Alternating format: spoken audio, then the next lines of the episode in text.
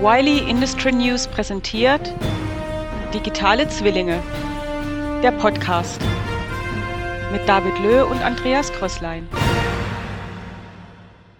Meine Damen und Herren, Ganz herzlich willkommen zur ersten Ausgabe des Podcasts Digitale Zwillinge. Hier wollen wir, das Team der Wiley Industry News, Ihnen die Neuigkeiten und Neuarten aus der Welt der Bildverarbeitung, Automatisierung und Photonic näher bringen. Wir schauen uns an, was die Branche bewegt und sprechen darüber. Mein Name ist Andreas Kröslein und mit mir hier in der Wiley Zentrale sitzt David Löh, Chefredakteur der Inspect. Der Sponsor dieser Ausgabe ist AT Automation Technology. Hallo David. Ja, herzlich willkommen auch von mir. Andreas, wie ist es? Legen wir los.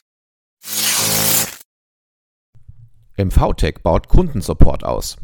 MVTech hat zum September 2022 eine neue Abteilung mit dem Namen Customer Services aus der Taufe gehoben. Mit Jahresbeginn 2023 hat die Abteilung nun auch offiziell nach außen ihre Arbeit aufgenommen. Wir sehen in unserer Branche hohe Wachstumspotenziale. Diese können wir nur ausschöpfen, wenn wir nahe am Kunden sind begründet Dr. Olaf Munkel, Geschäftsführer von MVTech, den Schritt. Zum Leiter der Abteilung ist Mario Bonacker aufgestiegen.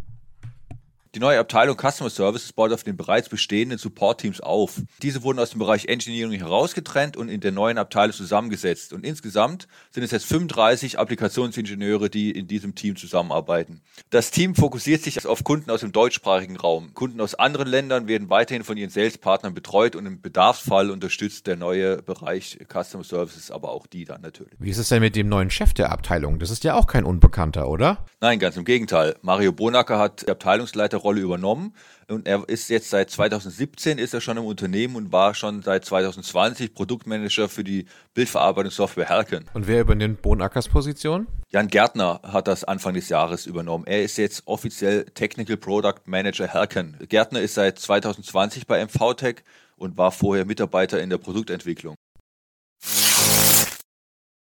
Igus stellt Solarmülltonne vor. Eine solarbetriebene Mülltonne mit IGUS-Technik feiert Premiere in Finnland. Sie nimmt dank einer solarbetriebenen Presse sechsfach mehr Volumen auf.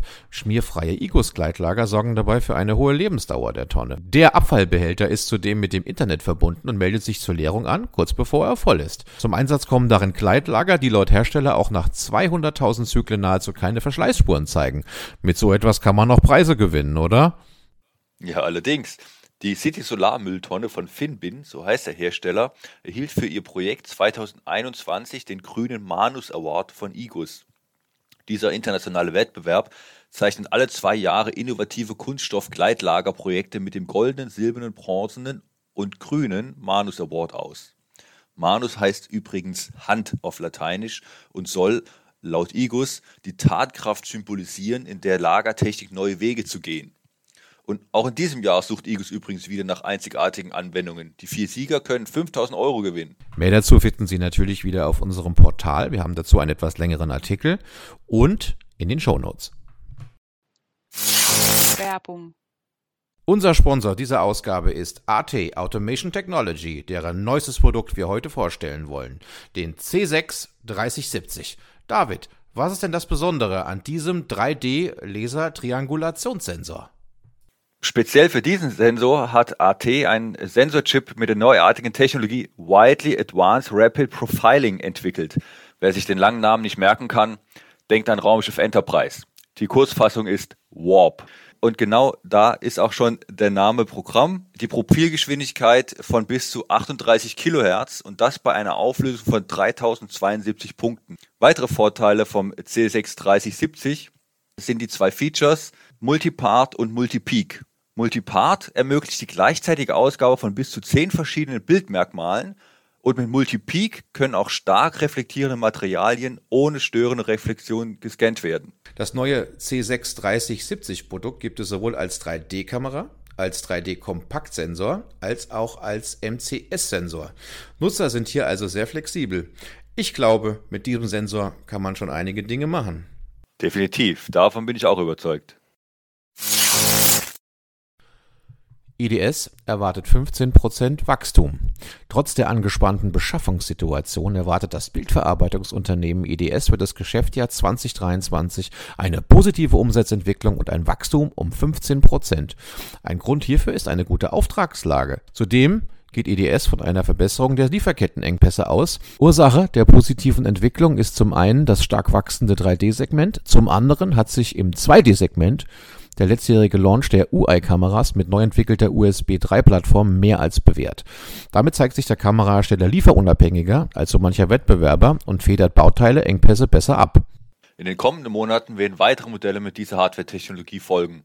Daneben treffen neue Kameras mit hohen Datenraten sowie schnelleren und größeren Sensoren ebenso auf den wachsenden Bedarf äh, wie preisoptimierte Modelle mit Basisfunktionen. Auch um der steigenden Nachfrage zu begegnen, hat IDS die UI Warp 10 entwickelt, die extrem schnelle Taktraten ermöglicht und damit auch für besonders anspruchsvolle Qualitätssicherungsanwendungen geeignet ist. Und zusätzlich wird aber auch der Entry-Level-Bereich im Sortiment um neue Produktvarianten ergänzt und das erhöht einfach deren Einsatzmöglichkeiten in Kundenapplikationen. Das ist nicht das Einzige, was EDS im Moment umtreibt. Das Unternehmen möchte sich auch verstärkt dem Thema Nachhaltigkeit verschreiben. Laut einem Sprecher hat man langfristig weitere Maßnahmen fest in den Unternehmenszielen verankert, um den CO2-Ausstoß am Standort Obersum stetig zu senken. Erst kürzlich wurde die Kompensation der ersten klimaneutralen Kamerafamilie UICP aktualisiert. Pepperl und Fuchs knackt die Milliarde. Zum ersten Mal in seiner 77-jährigen Firmengeschichte hat es Pepperl und Fuchs geschafft, die Schwelle von weltweit über eine Milliarden Euro Jahresumsatz zu überschreiten. Damit hat das Unternehmen sein ursprünglich für 2025 anvisiertes Ziel deutlich früher als geplant erreicht. Tatsächlich konnte das global aufgestellte Unternehmen die Herausforderungen seit Beginn der Corona-Pandemie gut meistern und steht natürlich jetzt besonders gut da. Ja, absolut. Denn der Umsatz ist im Jahr 2020 zunächst um 9% zurückgegangen, pandemiebedingt. Und in den nächsten beiden Pandemiejahren erreichte Peppel und Fuchs dann aber eine Umsatzsteigerung von insgesamt über 40 Prozent. Und dies ungeachtet neben der Pandemie, der grassierenden Lieferengpässe, teils drastischen Preisentwicklung und naja, nicht zuletzt der Gasmangellage hervorgerufen durch den Krieg unter anderem. Fachkräfte für die Photonic-Branche gewinnen. Spectaris und die Dachorganisation der Innovationsnetzwerke optischer Technologien Optechnet Deutschland intensivieren ihre Zusammenarbeit im Rahmen ihrer gemeinsamen Allianz Photonics Germany. Beide haben einen neuen Kooperationsvertrag geschlossen, der die Fachkräftegewinnung und Nachwuchssicherung für die Branche in den Mittelpunkt stellt. Spectaris und Optechnet Deutschland wollen gemeinsam Maßnahmen und Plattformen entwickeln, die die Photonic-Branche in Deutschland bei der Gewinnung von Fachkräften unterstützt. Und dass das ein großes Problem gerade ist, das lesen wir jeden Tag in der Zeitung. Viele Stellen sind unbesetzt. Ein paar Zahlen hat die äh, Bundesagentur für Arbeit rausgebracht. Ähm, die sind von 2022. Demnach ist die Verkehr- und Logistikbranche mit 72.000 offenen Stellen am stärksten betroffen. Unsere Branche äh, näheren Maschinen- und Fahrzeugberufe haben derzeit laut der Bundesagentur für Arbeit, wie gesagt, 53.000 offene Stellen und die Mechatroniker- und Elektrobranche 52.000. Das sind schon Summen. Gut, dass die Verbände hier entsprechend gegenwirken. Auch wir sehen das Problem und haben speziell für die Branche Automatisierung, Bildverarbeitung und Photonik das Wiley Job Journal aufgelegt. David, hast du da noch ein paar mehr Details? Das Spannende an der ganzen Sache ist eigentlich, dass es ein Printprodukt ist. Also es ist keine Online-Sache, sondern wir, wir drucken das und wo legen wir das aus? Das ist natürlich immer das Allerwichtigste und zwar an 50 Universitäten und Fachhochschulen mit technischer und wirtschaftlicher Ausrichtung, gleichzeitig auch an 35 Infohäusern des Goethe-Instituts, an ausgewählten IHK-Filialen in Deutschland und natürlich auch auf den relevanten Fachmessen der Automatisierung, Bildverarbeitung, Chemie, Labor. Das erreicht die Fachkräfte dort, wo sie sind. Weitere Infos gibt es auf wileyindustrynews.com. Und natürlich haben wir die Links für Sie auch noch in den Show Notes. Das waren die Industry News. Ich wünsche Ihnen einen schönen Tag und hören Sie auch das nächste Mal wieder rein. Wir freuen uns auf Sie. Allerdings. Und eins kann ich schon mal verraten. Es wird wieder großartig.